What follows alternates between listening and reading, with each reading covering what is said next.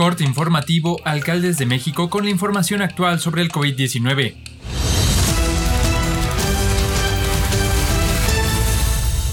Hoy es miércoles 17 de marzo.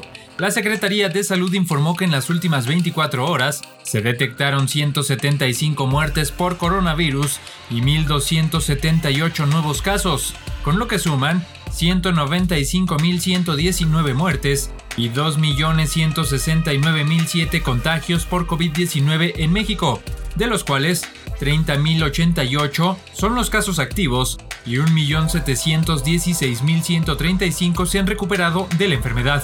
Sobre la ocupación hospitalaria se informó que hoy es de 23% en promedio nacional, de las camas generales y de 27% en las que tienen ventilador. La industria generadora de la vida nocturna en la Ciudad de México está prácticamente en quiebra. 80% de sus establecimientos ya cerraron, están en vías de hacerlo o bien cambiaron de giro, aseguró la Asociación Mexicana de Bares, Discotecas y Centros Nocturnos.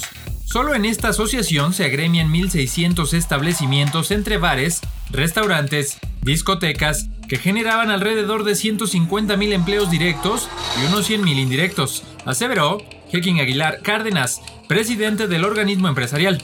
El impacto de la desaparición de la vida nocturna en la urbe como la Ciudad de México es sumamente grave en el sentido de que la industria generaba una derrama económica de alrededor de 20 mil millones de pesos mensuales. Pese a la situación que prevalece para la industria, seguirán pugnando en las mesas de trabajo con las secretarías de gobierno y de desarrollo económico para que el programa Reabre pueda considerar cambios y pueda adaptarse a este los bares y las discotecas, aseguró el presidente del organismo empresarial. En 775 municipios, equivalente al 35% del país, se aplicó la primera dosis de la vacuna contra la COVID-19 a todos los adultos mayores que viven en estos lugares, aseguró Hugo López Gatel, subsecretario de Prevención y Promoción de la Salud. Reiteró que la meta es que en abril los cerca de 15 millones de personas de 60 años y más reciban por lo menos la primera inoculación.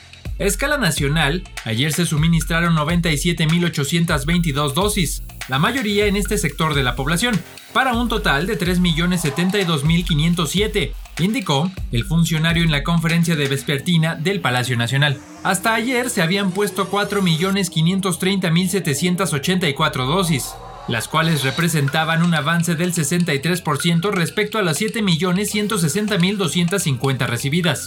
La cifra incluye las vacunas de Pfizer BioNTech que han arribado al país.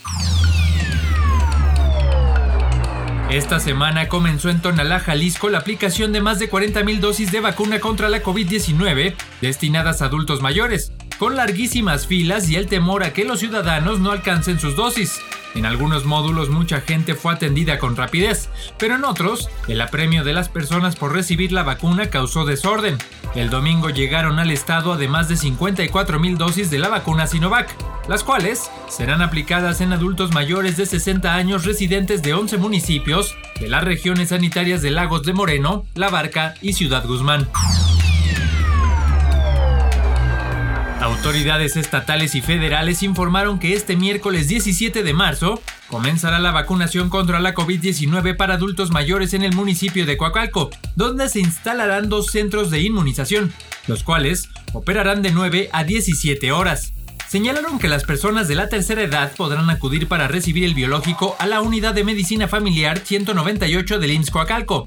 Asimismo, exhortaron a la población a no pernoctar ni llegar desde la madrugada a las sedes y en la medida de lo posible escalonar su visita para evitar aglomeraciones que pongan en riesgo su salud. Esto es todo por el momento, seguiremos informando. Alcaldes de México. Alcaldes de México. Alcaldes de México.